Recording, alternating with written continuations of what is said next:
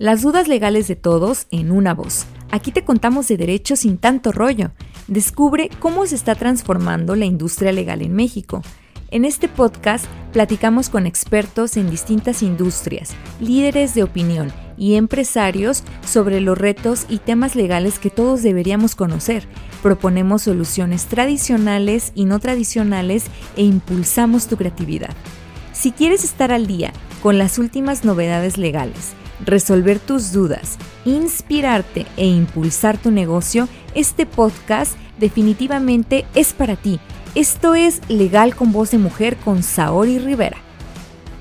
Fernando García Saiz es titular de la Notaría 210 en Mazatlán, Sinaloa. Es doctor en Derecho por la Universidad Nacional Autónoma de México y licenciado en Derecho por el ITAM. Sin duda, Fernando García es un referente nacional en la academia y en el notariado mexicano. Su experiencia profesional comprende colaboraciones con despachos de gran renombre en México y ha sido funcionario en el sector público federal para el Poder Judicial, Legislativo y Ejecutivo, fue director de la Dirección de Publicidad y Normas de la Profeco, asesor jurídico del oficial mayor de la Secretaría de Hacienda y Crédito Público y administrador jurídico del SAT. Asimismo, ha sido profesor en el ITAM, la Escuela Libre de Derecho y la Universidad Panamericana en la Ciudad de México. Además de su labor notarial, es columnista de opinión y ha escrito y publicado más de cinco libros en las editoriales jurídicas más importantes de México y España.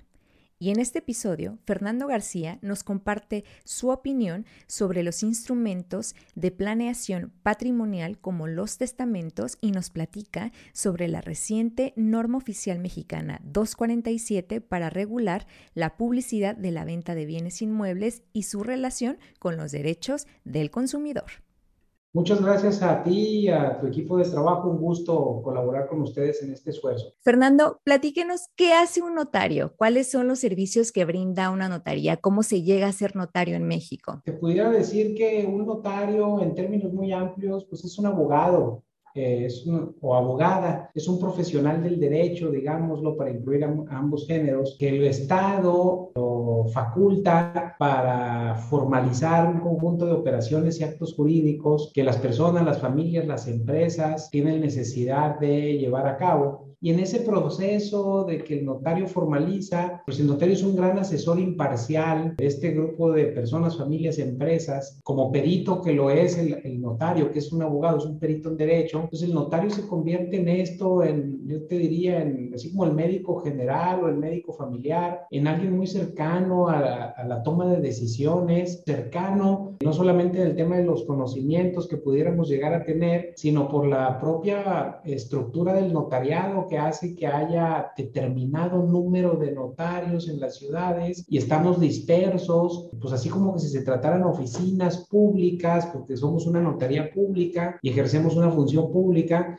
y entonces estamos cerca de la ciudadanía, ¿no? En, en, en, por ejemplo, en España, pues tienes que estar en las comunidades autónomas y tienes a los notarios en provincias. La idea del notario es esa, que sea un, pues, un, funcionario, no, no, somos empleados del gobierno, ¿no? Pero ejercemos una función y estamos bien cerca de los ciudadanos. Aquí donde yo estoy, pues estoy aquí en, una zona residencial de Mazatlán, digamos que por la composición geográfica, pues, la gente tiende a escoger a los notarios que van situándose cerca de sus eh, viviendas de su, de su residencia, ¿no? Aunque hay otros, otros elementos para elegir a un notario. ¿Cómo se llega a ser notario en México? ¿Cuál es el proceso? Pues mira, eh, el país tiene una rapsodia temática de legislaciones porque el notariado no es una función nacional, sino es una función estatal y cada una de las entidades de la federación en sus legislaciones del notariado regulan el tema del acceso, la vigilancia, el control, las sanciones y todo lo que es las facultades que pueden pueden hacer los notarios. Entonces, yo te diría, cuando me preguntas cómo se llega al notariado en México, pues la respuesta sí en términos generales es muy difícil, pero yo te diría, habría que ver cada una de las legislaciones y sin temor a equivocarme, más o menos el modelo que se ha seguido, pues es el de tener ciertos exámenes que te hacen en los gobiernos de los estados, previa convocatoria que el, que el titular del Poder Ejecutivo, es decir, que el gobernador emite y se cita a los aspirantes, a quienes quieran participar, que hagan un examen teórico, un examen práctico, en algunos estados o en otros con mayor o menor intensidad,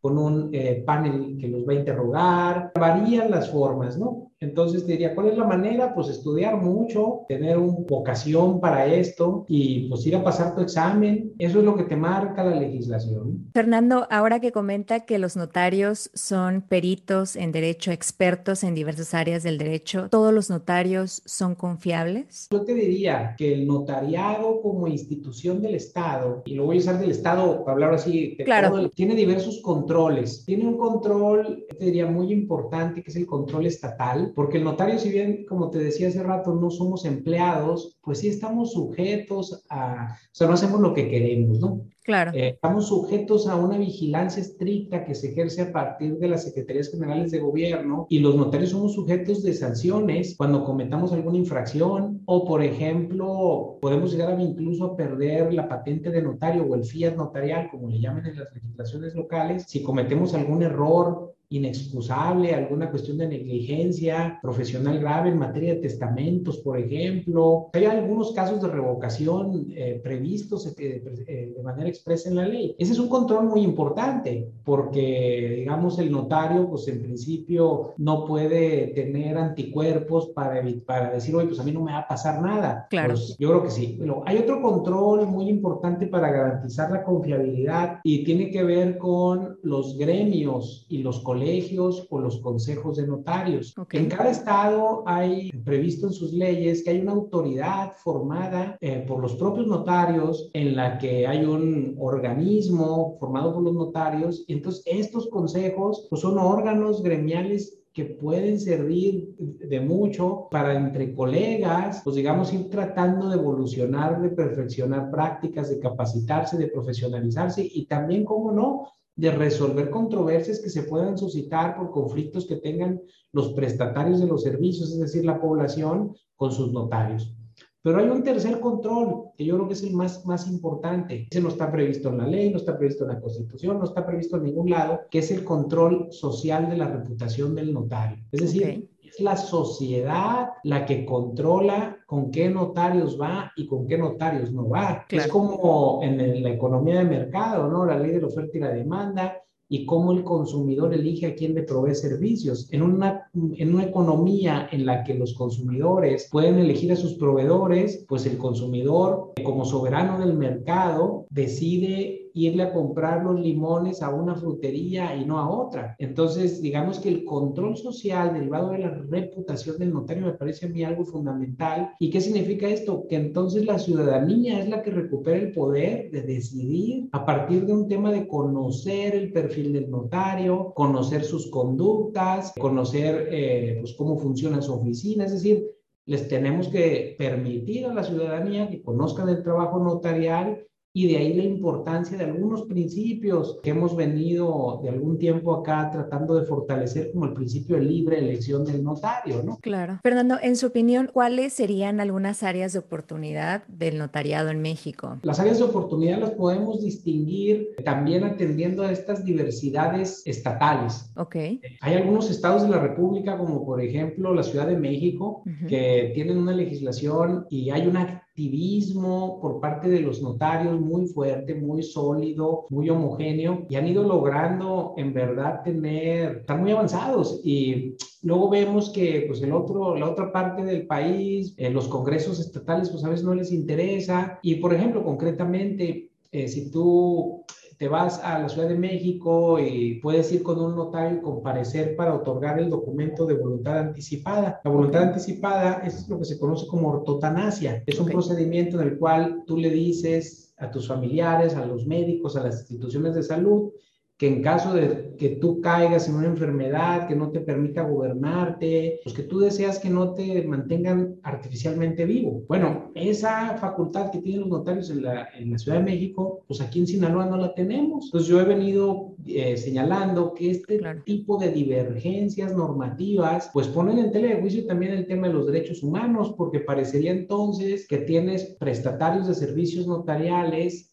en algunos estados que tienen más derechos que otros, u obligas a los de otros estados a viajar a esos estados. Entonces yo creo que el derecho pues en vez de, facilitar, como que a veces entorpece un poquito. Se complica. Se, complica. Entonces yo te diría, pues haría falta, pues homologar un poquito las funciones sustantivas que tienen los notarios para que todos los habitantes de la República puedan hacer más o menos lo mismo. Eso sustantivamente. Y por el tema de lo formal, pues habría también que trabajar, eh, como se ha intentado y hay, hay, hay algunos avances, en intentar homologar el tema del acceso al notariado. Hay muchas críticas que se le hacen en el notariado, algunas con más o menor razón, pero la gente, pues de allá afuera dice, hoy son, son, son señores que, que pues no hacen nada, que nomás firman o nomás este, ponen un sello y se están llevando una parte muy importante de, de, recursos, parecería como que es un, es un impuesto o, o, que trabajan con una población cautiva y, y yo creo que, bueno, pues eh, hay unas cosas que pudieran parecer que son así, pero no exactamente, porque yo te diría, ¿qué pasaría entonces? Si en las operaciones en las que intervenimos los notarios y muchas veces las personas no cuentan con quien los asesore, yo creo que el costo social de suprimir al notario sería mucho mayor. Entonces,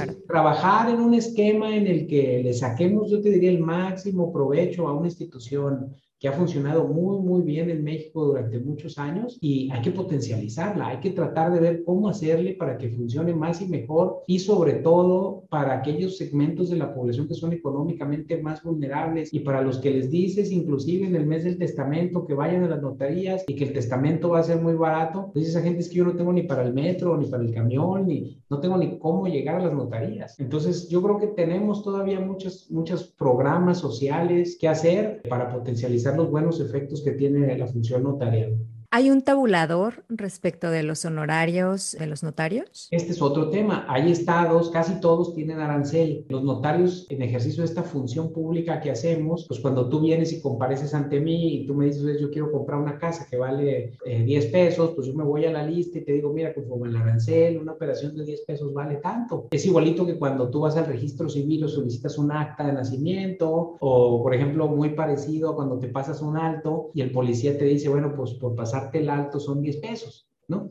Se parece un poquito a esta naturaleza que guarda el arancel notarial con estas otras figuras que pueden ser multas o derechos que otras autoridades cobran, ¿no? Fernando, uno de los servicios más conocidos de las notarías son los testamentos. ¿Por qué son tan importantes los testamentos? Mira, el testamento es importante porque yo te diría, en caso de que las personas no tomen decisiones sucesorias patrimoniales, el testamento viene a ser como una especie de seguro. Es decir, si yo no tuve tiempo o lamentablemente me tomó por sorpresa una enfermedad y de la cual no tuve oportunidad de, conseguir un notario de trasladarme, pues para eso sirve el testamento, ya lo tengo. Pero si no lo tienes, el testamento no tenerlo tampoco es el fin del mundo. En todos los códigos civiles o familiares de la República Mexicana ya todos tenemos un testamento. Es decir, el legislador te dice, si tú falleces, van a heredar tus hijos, tu esposa, a falta de ellos se heredan tus padres. Hay ciertas reglas en materia de, sucesiones intestamentarias de quién tiene prelación frente a otros parientes. Es decir, siempre va a haber quien herede. Y al final de cuentas, dicen las leyes, eh, en algunas, por ejemplo, en Guanajuato, hasta la universidad, creo, de Guanajuato, tiene derechos a heredar en caso de que no haya herederos.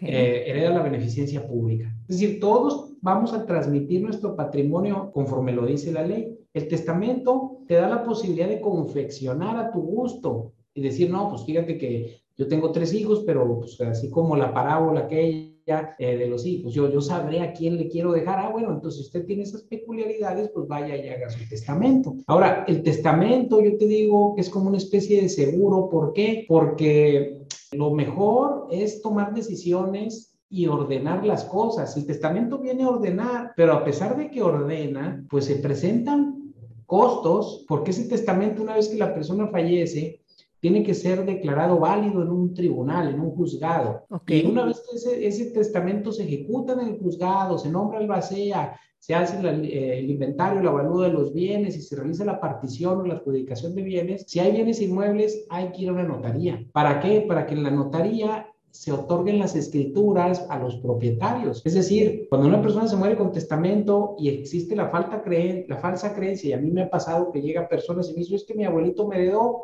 y aquí tengo el testamento y ahora vengo a vender. Dice, pero es que nunca te adjudicaste los bienes que te dejó tu abuelito. Ay, ¿cómo no? Aquí tengo el testamento. Entonces, lo mejor es que las personas tomen decisiones cuando están vivas y una persona de edad adulta que ya tiene hijos adultos, Señor, pues ¿para qué hace un testamento? Mejor dónele las propiedades a su hija, proteja a la mujer, los bienes donados no forman parte de la sociedad conyugal. Es decir, en eso formamos una parte bien importante los notarios como asesores de las familias, ¿no? Entonces, el testamento, claro que es importante. Yo te diría, no es el fin del mundo no tenerlo, pero pues es como un seguro de gastos médicos o una cosa así, ¿no? Hace algunos meses salió una publicación de que en la Ciudad de México los testamentos digitales iban a ser posibles. ¿Estamos cerca de regular los testamentos digitales? Ese es un tema bien interesante y en la Ciudad de México, pues conforme te decía, ya se pusieron las pilas y por ahí reformaron tanto el Código Civil, como la ley del notariado. Cuando uno habla de testamento digital, es importante decir, bueno, ¿a qué nos estamos refiriendo? Nos estamos refiriendo a un testamento que incluye derechos patrimoniales de naturaleza digital, como pudieran ser, por ejemplo, las canciones que compraste con iTunes o algún proveedor,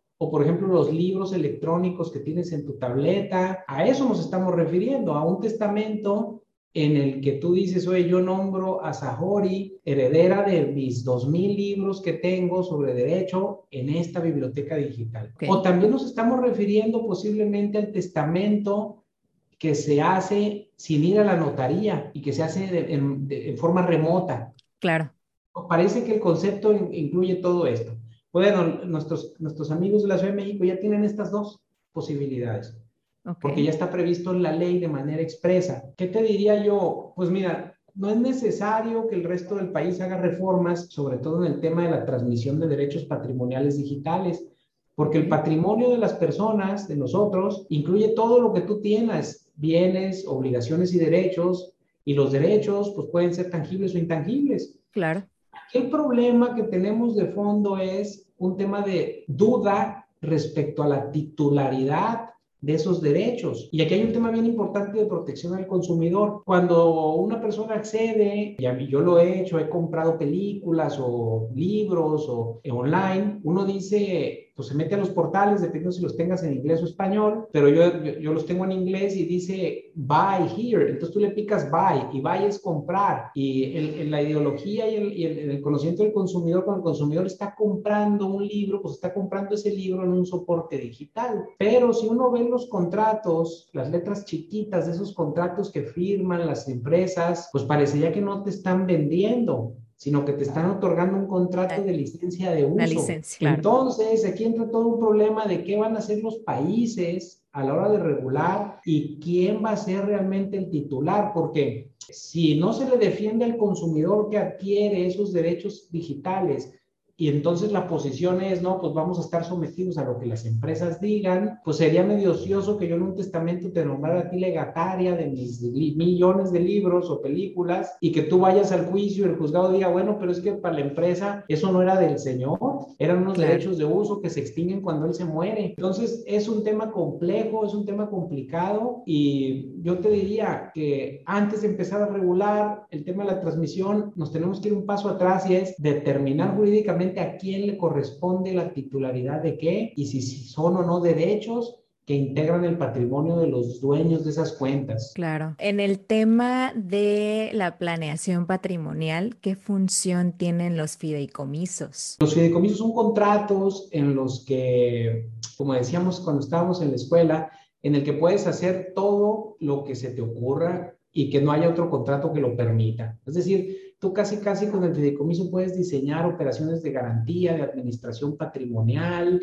puedes establecer fideicomisos con cláusula sucesoria o como se le conoce como cláusula testamentaria, precisamente eh, adelantándote a estos fenómenos de que pues, todo mundo se va a morir y, el, eh, y las personas dicen, oye, bueno, pues mira, el día que yo falte, voy a, afectar estos bienes que pueden ser dinero, propiedades o acciones de empresas o todo lo que tú tengas en tu patrimonio, derechos de autor. Y yo ya designo desde ahorita quiénes van a entrar en ese fideicomiso a sustituirme a mí. Es una sucesión por causa de muerte, pero regulada en un contrato. Entonces, los notarios, eh, como asesores patrimoniales, pues yo te diría muchas veces estamos, somos subutilizados porque, pues, como que nos quieren encasquillar más en el tema del testamento, cuando hay otras alternativas, a veces un poco más sofisticadas, si tú quieres, pero que presentan mayores utilidades y conveniencias para los patrimonios eh, de las familias y, por ejemplo, de las empresas familiares. Las empresas familiares en México cada vez en mayor medida se están valiendo de este tipo de fideicomisos para proteger la sucesión empresarial y establecer algunos blindajes importantes que permitan a las nuevas generaciones pues, administrar la empresa y evitar en la medida de lo posible los problemas entre, pues, entre los esposos, las esposas. Entonces, para quienes nos escuchan, el testamento no es la única opción, como usted lo comenta, sino que hay otros instrumentos de planeación patrimonial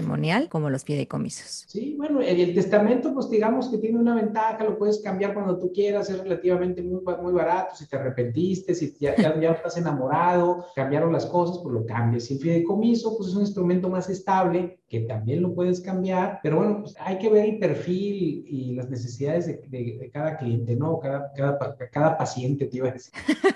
pues casi, casi. Recientemente se aprobó la norma oficial mexicana 245 que regula la publicidad de la venta de bienes inmuebles. ¿Qué motivó la aprobación de esta norma oficial mexicana, Fernando? Según lo que se ha leído en la prensa, eh, al parecer hubo un interés importante por, por parte del Infonavit eh, de regular. Eso tiene que ver un poquito con el derecho humano a la vivienda. Eh, hay un programa o una política pública importante eh, tendiente a garantizar que quienes adquieran vivienda, pues que el Estado no cierre los ojos y no se haga de la vista gorda y diga, vamos a poner en venta propiedades y resulta que cuando la gente las compra, pues no hay servicios públicos, no hay infraestructura. Entonces el Estado dijo, estamos teniendo un problema. Parecería que gran parte de la idea de esta norma, que es muy plausible, es precisamente vigilar que los desarrolladores inmobiliarios que ofrecen este tipo de productos a, a los acreditados de estos institutos de vivienda, pues acrediten previamente a salir a vender, pues uno que son dueños de estas tierras, y que no van a dejar a nadie, a ningún consumidor a ningún adquirente por una venta frustrada de la cual pagaron anticipos o enganches o como le llama la NOM, que trae una mezcolanza de cosas y después si quieres lo comentamos. Y dice la ley, bueno, pues yo quiero que además de que me garantices que tú eres titular, pues también quiero que antes de que vendas o prevendas, me garantices, me muestres que tienes licencias, permisos, autorizaciones administrativas para construir, que puedes disponer de estos inmuebles, que no tienes por ahí un candado registral, que no tienes una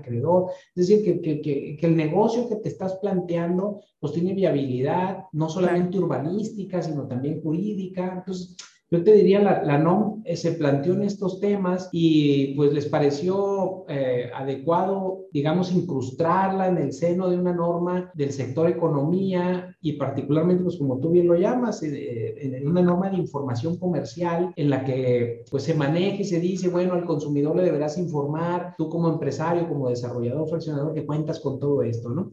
Es una norma de información que contempla otras cosas y, se empezaron a meter ahí como, como en una licuadora pues, ideas y, cuestiones, ¿no? Pero yo creo que en el fondo de la norma era esto, ¿no? ¿Para quién o para quiénes es obligatoria esta norma oficial mexicana? La, la norma es vinculante durante para todas aquellas partes que tienen algo que ver en el proceso de comercialización de bienes inmuebles destinados a casa habitación. Y ahorita vamos a precisar algunos conceptos. ¿Y quiénes son? Pues los constructores, los desarrolladores, los fraccionadores e inclusive con alguna otra denominación los que, los que figuren como intermediarios o agentes inmobiliarios, ¿no? ¿Y, y, y por qué de casa habitación? Porque la Ley Federal de Protección al Consumidor, que es, digamos, en una jerarquía de normas, está por encima de las NOMS y las NOMS no pueden ampliar ni obligaciones, ni derechos, ni supuestos, es que no se prevean en la ley. Entonces, la Ley Federal del Consumidor, con aquellas reformas famosas de 2004, que fortalecieron mucho el tema de las adquisiciones inmobiliarias, ya lo prevén, prevén una serie de requisitos que los proveedores deben cumplir en las preventas, como registrar el contrato de adhesión, que no contenga cláusulas abusivas,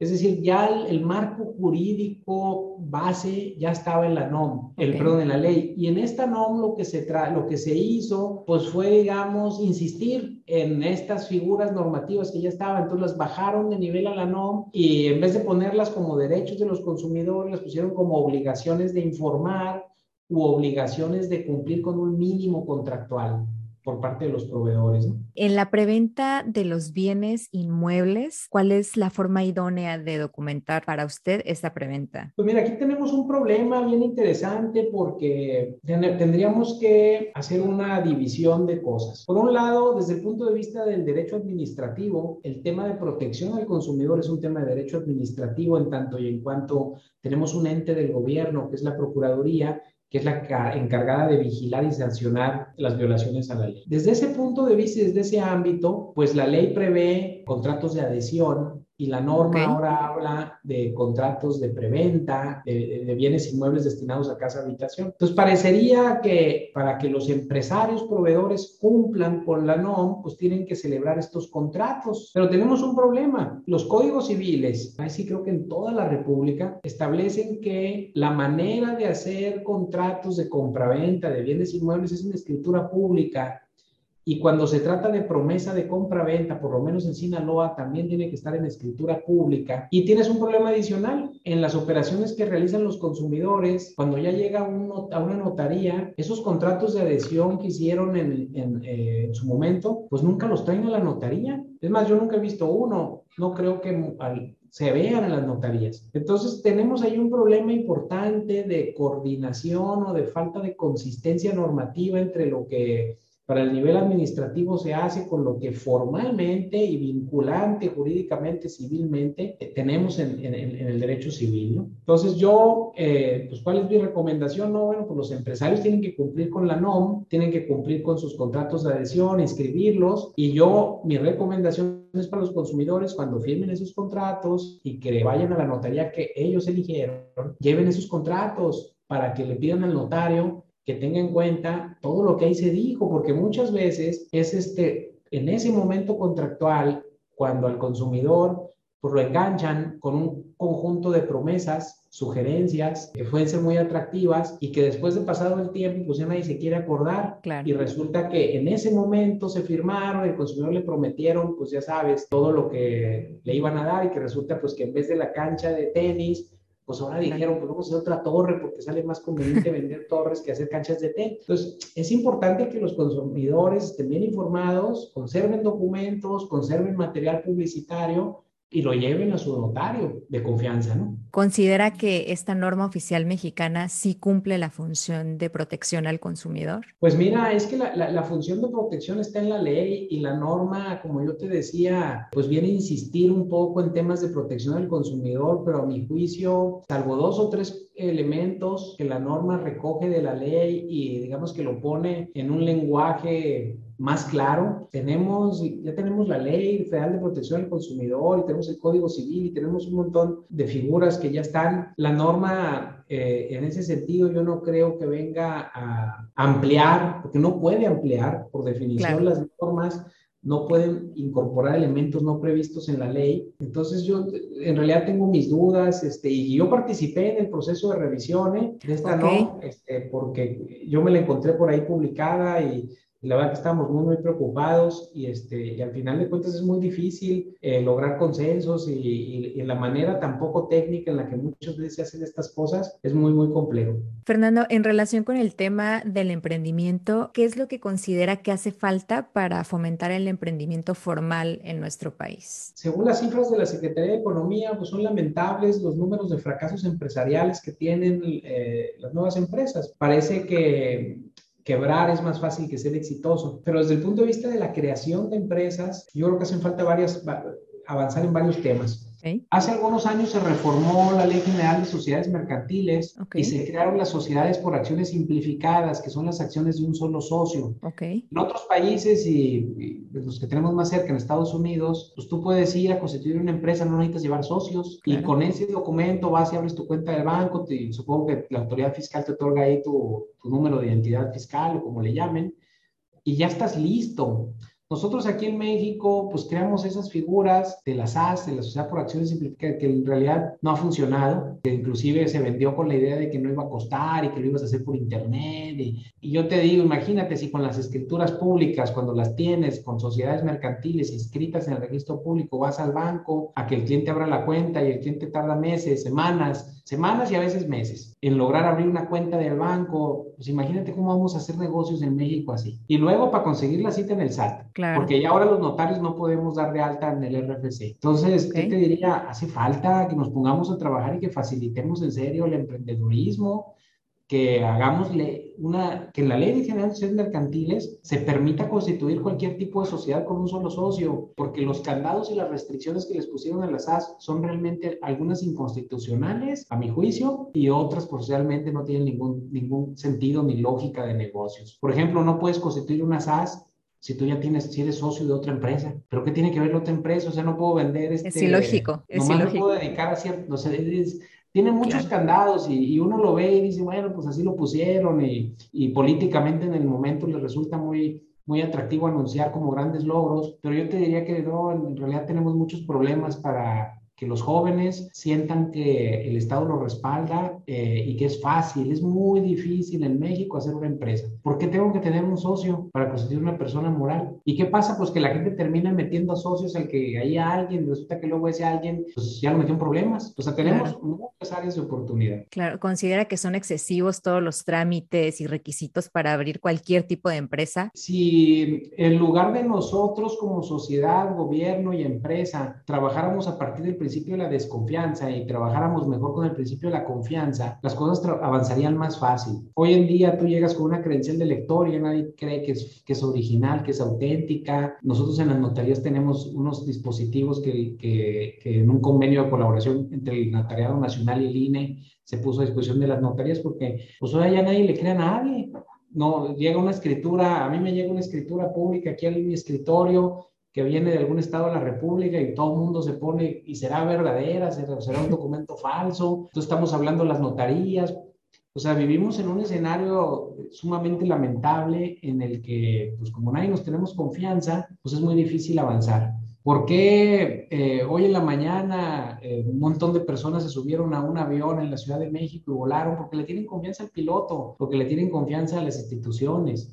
Si uno no le tuviera confianza a las instituciones, pues yo te aseguro que muy pocas personas salen de su casa, ¿no? Entonces tenemos que avanzar en la consolidación de las instituciones y del Estado de Derecho para que los ciudadanos realmente puedan reposar en esta confianza y hacer operaciones. Fernando, ¿considera que hace falta más notarias mujeres en México? Pues mira, eh, hay un trabajo importante que hizo el, Colegio Nacional Notariado. Hay, hay, por ahí estudios de porcentajes de participación por edades, por, por género. Yo te diría que el, tema de la mujer en el, acceso a los cargos públicos, en el acceso a servicios privados, pues siempre es importante, sobre todo en un país como el nuestro, con tantas desigualdades históricas, ¿no? Yo soy un tanto eh, escéptico en el tema de solamente por el hecho de una cuota de género. Yo, creo que nos tenemos que ir con calma, pero yo creo que sin lugar a dudas debemos favorecer que haya talento y que haya valores, porque el ejercicio de la función notarial pues es un ejercicio, una función que requiere, digamos, mucha estabilidad de pensamiento desde el punto de vista ético, moral, porque pues en realidad eh, pues, tenemos un gran poder los notarios y una gran credibilidad y confianza institucional y, y, pues una notaría en manos de una persona eh, que no tenga preparación jurídica seria, formal, claro. ni, un esquema ético fuerte, pues en realidad puede ocasionar muchos problemas. Eh, y pues sí, ojalá que la sociedad en general, y no solamente el notariado, fuera una sociedad en la que permitiéramos más equidad en la participación pues, de las mujeres. Eh, O sea, no, yo, yo, no, yo no estaría de acuerdo tampoco en quitarle algo a alguien para dárselo a alguien nomás por una cuestión de género. Claro. O sea, creo que habría que avanzar mucho, facilitar, que no haya desigualdades, que en la carrera todos empiecen desde cero, porque eso es lo que lamentablemente vemos, que parece que la carrera todos están desde la salida, pero hay unos que ya van en 100 metros y parece que las mujeres son las que están atrás, ¿no? ¿Por qué? Porque tanto orgánicamente eh, y socialmente, pues la mujer se le han eh, asignado ciertos roles o funciones que realmente parece que son incompatibles con otras tareas, ¿no? Entonces requieren un compromiso de todos nosotros, de los hombres, para facilitar eso. Yo creo que nosotros somos los aliados más naturales que ustedes tienen. Claro. Para quienes nos están escuchando, ¿cuál es la diferencia entre la función notarial en México y la función notarial, por ejemplo, en Estados Unidos? El notariado mexicano forma parte de lo que se conoce como el notariado latino. El notariado latino, el 98% de los países del mundo siguen este, este tipo de notariado, por ejemplo, Francia, España, inclusive en Estados Unidos, ahorita no recuerdo cuál de los estados de los Estados Unidos que siguen notariado latino. Y en, eh, comparación o eh, a, contrario de nuestro sistema, tienes el sistema del notario anglosajón. El notario anglosajón, eh, para los que les ha tocado tener a uno enfrente, los puedes encontrar casi hasta en una gasolinera en Estados Unidos. ¿Y ellos qué hacen? Ellos lo único, su única función es, tú les llevas un documento en el cual ellos necesitan cerciorarse de que la persona que firma es la que el documento dice y tú les envías tu licencia de conducir. Ellos verifican identidad y, y, certifican que esa persona compareció, pero ellos no saben de impuestos, no saben de sociedades mercantiles, no saben de fideicomisos, no saben de testamentos, no saben de disolución de sociedad conyugal, no saben de regímenes de condominio, de, todo lo que se te ocurra que el derecho nos tiene asignado a nosotros. La riqueza del notario latino en cuanto a actividad es inmensa. Nosotros en una notaría, en la mañana llegas y te toca atender un cliente que quiere comprar un terreno, luego al ratito llega una persona que quiere fusionar una sociedad con otra, eh, y así, así. Entonces, en realidad, en realidad, nuestro trabajo, pues somos peritos en derecho y tendemos a tener auxiliares en las notarías que son profesionales en derecho. ¿Y todo esto para qué? Pues para que cuando un cliente venga, pues dar un buen servicio, un servicio exhaustivo. Claro. Y un notario de Estados Unidos, pues en realidad no hace ninguna de estas funciones. Tú necesitas ir allá con tu attorney y el attorney en Estados Unidos, dependiendo, te va a recetar 400, 500 dólares la hora si te va bien, ¿no? Claro. ¿Cuál es el reto más grande para usted de ser notario? Pues yo te diría que pues es que tenemos muchos retos, tenemos muchos problemas. El notario cada vez se ha ido encargando de más cosas. Eh, somos colaboradores del Estado en materia fiscal, en materia antilavado, casi casi que somos así como agentes del Ministerio Público encubiertos porque se nos han asignado un montón de funciones. ¿Para qué? Pues para evitar eh, problemas sociales que todos conocemos y pues cada vez hacemos menos notaría, ahora hacemos más trabajo administrativo. Eh, yo creo que el, gran reto pues es tratar de buscar una seria reorganización del notariado y analizar si las funciones que se le han venido dando a los notarios realmente están siendo útiles para los fines que se pensaron, porque también las empresas o organizaciones que se dedican a cometer delitos pues son sofisticadas y supongo que en ese proceso de ver que los notarios están recabando información, pues buscan otras estrategias y las van a seguir haciendo, ¿no? Porque yo veo los periódicos todos los días y las noticias y yo no veo que haya disminuido. Entonces, yo no sé si el trabajo del notario y todas estas tareas que le han asignado están sirviendo para evitar esos males que se dice que el notario va a solucionar. Entonces, yo te diría revisar de manera exhaustiva si no le estamos cargando la mano con trabajos administrativos, fiscales, etcétera, etcétera, las notarías, en demérito de funciones sustantivas que el notario sí puede y tiene que tener sentado enfrente a un cliente dándole una asistencia. Una asesoría no dada se va a reflejar quizá en un problema en un tribunal, en un litigio en un gastar más dinero, en un perder bienestar. Yo creo que esa es la función del notario. Cualquier persona puede acudir a solicitar una eh, cita con el notario. Sí, digamos las notarías, este, las notarías como oficinas públicas eh, están abiertas inclusive. En las leyes del notariado se establece que los notarios no pueden rehusarse a prestar sus servicios salvo que haya ciertas eh, justificantes, como por ejemplo que el notario esté ocupado en otra actividad o que haya alguna incompatibilidad, que sea de un familiar, un conflicto de interés, pero el notario no pudiera discriminar a su clientela y decir, no, fíjate que yo no atiendo a los que vengan de la colonia X o Y o Z, claro. o, que te vean y digan, no, fíjate que este, pues no aparenta que traigo el negocio por la forma de vestir o no sé, o sea, el notario es una oficina pública como lo es, este, pues no sé, los bomberos, el correo. Claro. Eh, tenemos que dar un servicio a la población y para eso está el arancel. El arancel es una garantía para los prestatarios para que sepan cuánto se les va a cobrar y que el notario no pueda eh, alterar esos aranceles para dejar de recibir. Ah, por ejemplo, para la gente de escasos recursos, el, el arancel le garantiza que ya sabe de antemano cuál es el tope de su gasto. Claro. Si el notario los fijara los aranceles a su gusto, ¿tú te imaginas la cantidad de personas que se quedarían fuera de la oficina por no pagarle al notario? Claro. Porque ¿qué va a pasar? El notario, al poder decidir libremente que no lo puede hacer, al poder decidir libremente el arancel, pues él va a discriminar y va a decir, oye, pues yo nomás recibo, tengo aquí mi grupo de clientes y todos los demás yo no los recibo. Y si esa es la actitud gremial generalizada, pues vamos a tener un caos porque muy alto el sector poblacional se quedaría fuera del acceso a los servicios de fe pública. Claro. Fernando, ¿qué opina del uso de los medios digitales y de las redes sociales en el ámbito del derecho? Cada vez con mayor medida y en todo tipo de digamos, de tonos, porque hay unos que son, que utilizan, el, por ejemplo, las redes sociales para transmitir hasta bromas o chistes o sarcasmos. Todo esto estamos viviendo una nueva época en la que pues, cuestionamos, observamos, comentamos, los abogados, un montón de cosas. Y, y, no estoy bativo de los, de los abogados, pues hemos visto la participación de médicos. Entonces, hay muchos profesionistas que están utilizando las redes sociales para dar información. A mí me parece algo muy bueno porque eh, antes no había estos espacios de comunicación y los únicos espacios de comunicación pues eran noticieros o periódicos en los que en ocasiones, y yo tenía muy,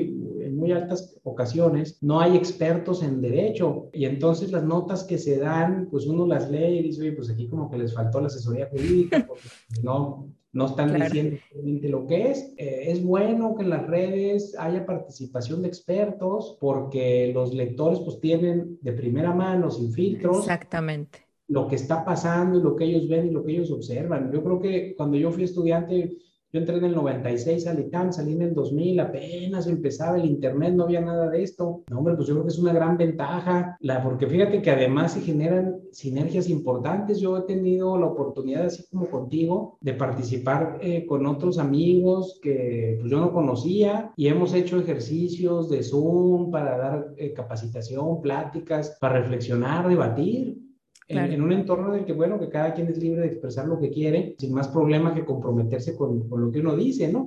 Claro. Pero digo, yo creo que son, son ejercicios muy, muy interesantes, se está generando mucho contenido. Yo creo que históricamente esto en el futuro, pues visto en retrospectiva, vamos a tener muchos contenidos importantes. Si tú ves el, el propio Internet, es una red de contenidos que se han ido formando con el tiempo y que tienen un valor y que además nos vienen a identificar como humanidad con ciertas características y peculiaridades por, por tiempos, por, por cuestiones que van suscitándose. Entonces me parece formidable, me parece, me parece muy, muy interesante que esto se dé. Fernando, pues muchísimas gracias por aceptar la invitación en este episodio. Fue un placer platicar con usted. Se lo agradezco mucho, que sean muy exitosos y quedo aquí siempre permanente a cualquier otra invitación. Muchas gracias por escuchar este episodio. No olvides que puedes suscribirte en todas nuestras plataformas y seguirnos en nuestras redes sociales.